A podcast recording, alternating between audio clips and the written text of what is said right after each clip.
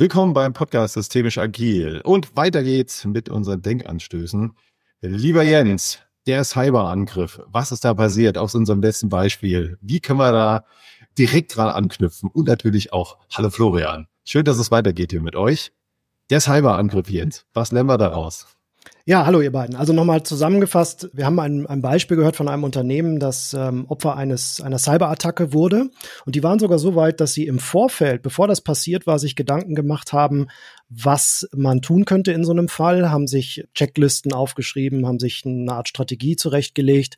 Und das Learning, was der Vertreter des Unternehmens dann auf der Bühne teilte, war, wenn ihr so ein Dokument habt, dann tut euch einen Gefallen und druckt es aus und legt es in den Schrank, weil wenn ihr Opfer einer Cyberattacke werdet, dann liegt es in der Natur der Sache, dass ihr nicht mehr auf den Server kommt. Und genau das war bei denen äh, der Fall. Also in Relation zu dem, was sie alles schon an Hirnschmalz reingesteckt hatten, doch ein relativ banaler, vielleicht kann man es dann Fehler nennen.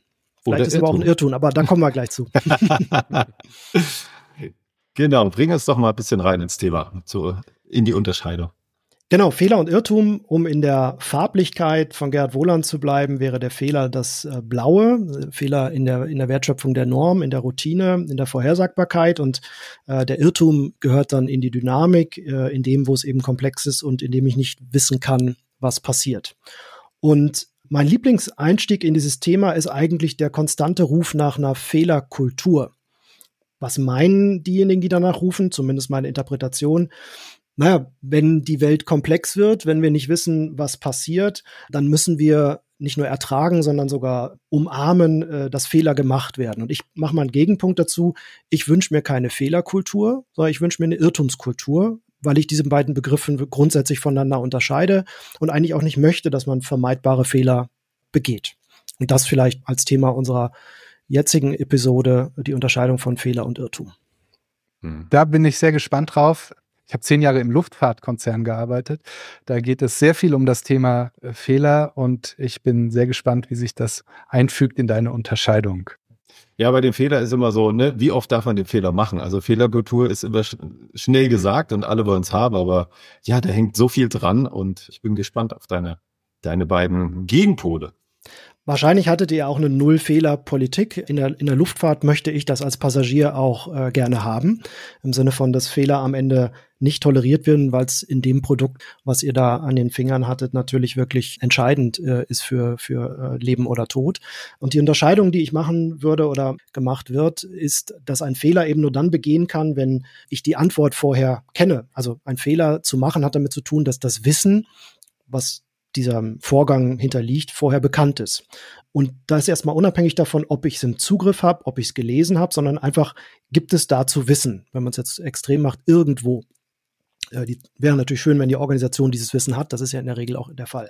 Wenn das, wenn das so ist und ich definiere, was richtig und falsch ist, dann würde ich sagen, dann ist der Begriff des Fehlers ähm, auch sinnvoll eingesetzt. Und dann sage ich auch, dann macht sowas wie der, wie das Ziel einer Nullfehlerpolitik durchaus Sinn.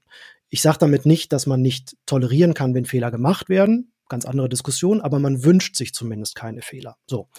Gegenstück dazu wäre der Irrtum. Wenn wir jetzt in der äh, Domäne sind, in der die Zukunft ungewiss ist, was sie immer ist, dann nutze ich mittlerweile den Begriff des Irrtums im Sinne, ich mache ein Experiment oder als Wissenschaftler würde ich eine Hypothese aufstellen und dann arbeite ich daran, sie zu belegen oder sie zu widerlegen.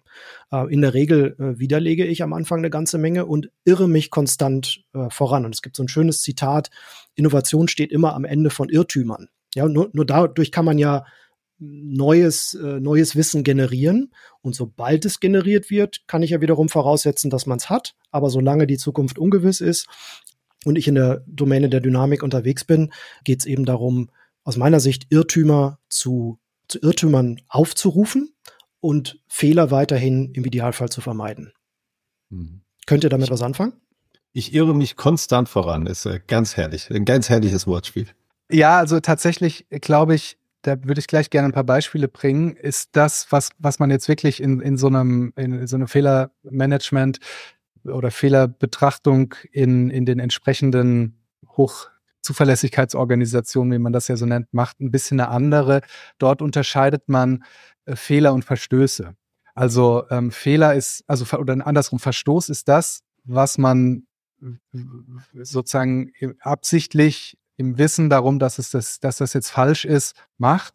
Und Fehler ist all, ist, sind alle Abweichungen, entweder weil man was nicht richtig gemacht hat oder weil man was nicht wusste. Also insofern ist, glaube ich, da, da sozusagen Irrtum und Fehler zusammen in dieser Definition und äh, Verstoß nochmal was ex, was, was, was anderes, was man, womit man auch anders umgehen muss. Weil ich würde gern also ja, nein, wir hatten keine Null-Fehler-Policy, weil wo Menschen arbeiten, passieren immer Fehler. Und wenn man sagt, hier dürfen keine Fehler passieren, führt das dazu, dass Menschen, die Fehler machen, Fehler vertuschen.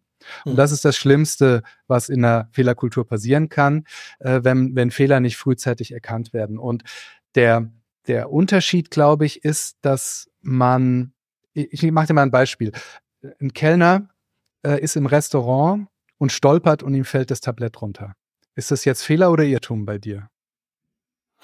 Ich weiß nicht, ob es wieder noch ist. Auf jeden Fall ist kein Fehler.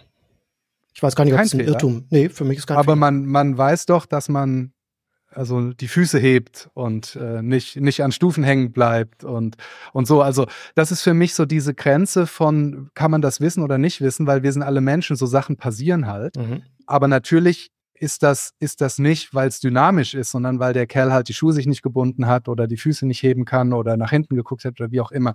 Und ich glaube, diese, wenn wir das sagen, das darf nicht passieren, weil das hätte der besser wissen müssen, äh, dann, dann kommt eine schwierige Kultur mhm. auf, nämlich indem man dann sagt, dann muss also dann bestraft man den, anstatt zu sagen, wie machen wir ein Umfeld, dass Kellner nicht stolpern. Mhm. Also das, das ist das, wie, wie so ein, aber vielleicht sind wir da von einer Unterscheidung zu weit weg, wie man aus so einer Fehlermanagement-Sicht darauf äh, schauen würde. Ich habe ein Beispiel mal gehabt im, in der Zusammenarbeit mit einer Finanzverwaltung. Und wir haben diese Leitunterscheidung Fehler und Irrtum besprochen, die vorher nicht benutzt wurde. Also vorher wurde sozusagen beides mit dem gleichen Begriff verwendet. Damit kann der gegen die Person gegenüber auch nicht wissen, ob ich jetzt von Fehler im Sinne eines Irrtums oder Fehler im Sinne von war vermeidbar spreche. Und es ging darum, dass während Corona gerade Finanzverwaltung in Deutschland ja A in einem Setting unterwegs waren wie alle anderen in Corona, wozu es kein Wissen gab. Und B, in rasender Geschwindigkeit mussten die neue Unterstützungsinstrumente für mittelständische Unternehmen oder für Großunternehmen platzieren. Und im, im, ich weiß gar nicht, ob es ein Klischee ist, aber im, im, Grundsatz arbeiten Verwaltungen ja auf das Ziel hin, idealerweise rechtskonform und fehlerfrei den Wunsch von Politik in in, ja, in Verwaltungshandeln umzusetzen. So, damit wir als Bürger oder Unternehmer in dem Setting arbeiten können. Und wenn du das gewohnt bist und sozusagen im Sinne von vielleicht nicht null Fehlertoleranz, wie wir sie gerade besprochen haben aus deinem Kontext, aber zumindest, dass du sagst, Fehler werden hier nicht ertüchtigt, sondern du musst ein perfektes Produkt, wenn es das überhaupt gibt, auf den Markt bringen, führt das natürlich dazu, dass das Produkt relativ lange braucht, um das Licht der Welt zu erblicken, dann aber im Idealfall frei von Schluckauf ist. So. Jetzt war ein Setting eingetreten mit Corona, in dem wir erstmals Geschwindigkeit priorisiert hatten vor Perfektion, weil man gesagt, was nutzt mir der perfekte Antragsprozess, wenn zum Zeitpunkt der Online-Schaltung alle Firmen, die es betrifft, insolvent sind, weil sie nicht mehr liquide waren.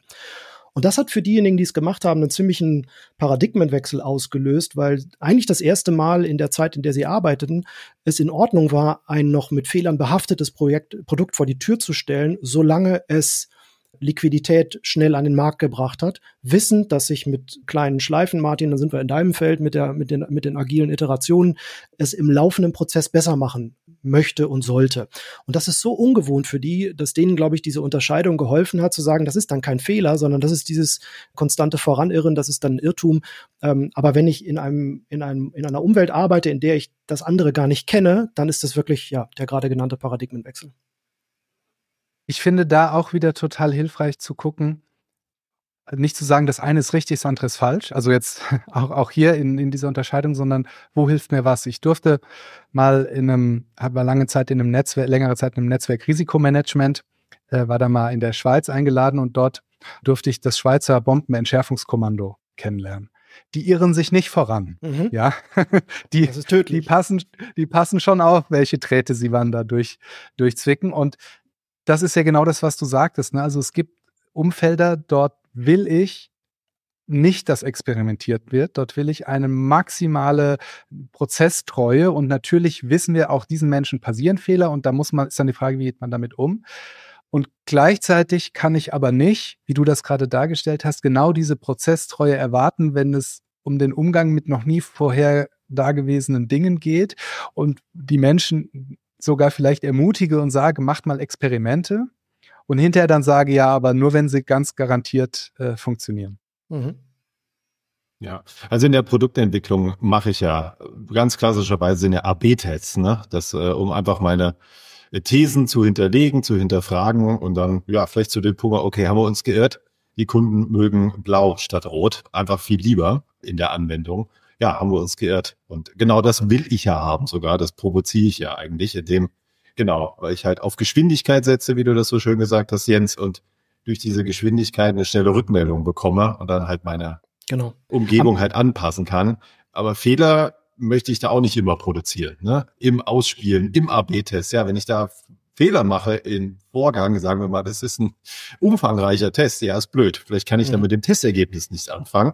Äh, dann nützt mir quasi dieses, ja, wir setzen auf Irrtum auch nichts mehr. Ne? Genau. Ja, und, und wenn ich in, einem, in einer Organisation bin, in der bis dato einfach versucht wurde, Fehler zu vermeiden, was ja einfach sinnvoll äh, ist, weil sie, weil sie Geld kosten. Und auf einmal heißt es, Montag ist hier Fehlerkultur und wir probieren mal was anderes aus und ich, ich frame das mit dem gleichen Begriff, ja, Fehler und Fehler. Ja. Dann ist ja relativ unwahrscheinlich, dass alle verstehen, wo jetzt die Unterscheidung zwischen dem ist. Und an der Stelle, wenn das meinetwegen ein Setting war, von dem man sich angesprochen fühlt, halte ich es für hilfreich, dem vermeintlich Gleichen zwei Begriffe zu geben, um zu merken, es ist nicht das Gleiche. Und jetzt haben wir sie auch so eindeutig benannt, dass jeder weiß, wenn ich von Irrtum rede, möchte ich Experimente ausprobieren, schnell scheitern, viel scheitern, mich voranirren.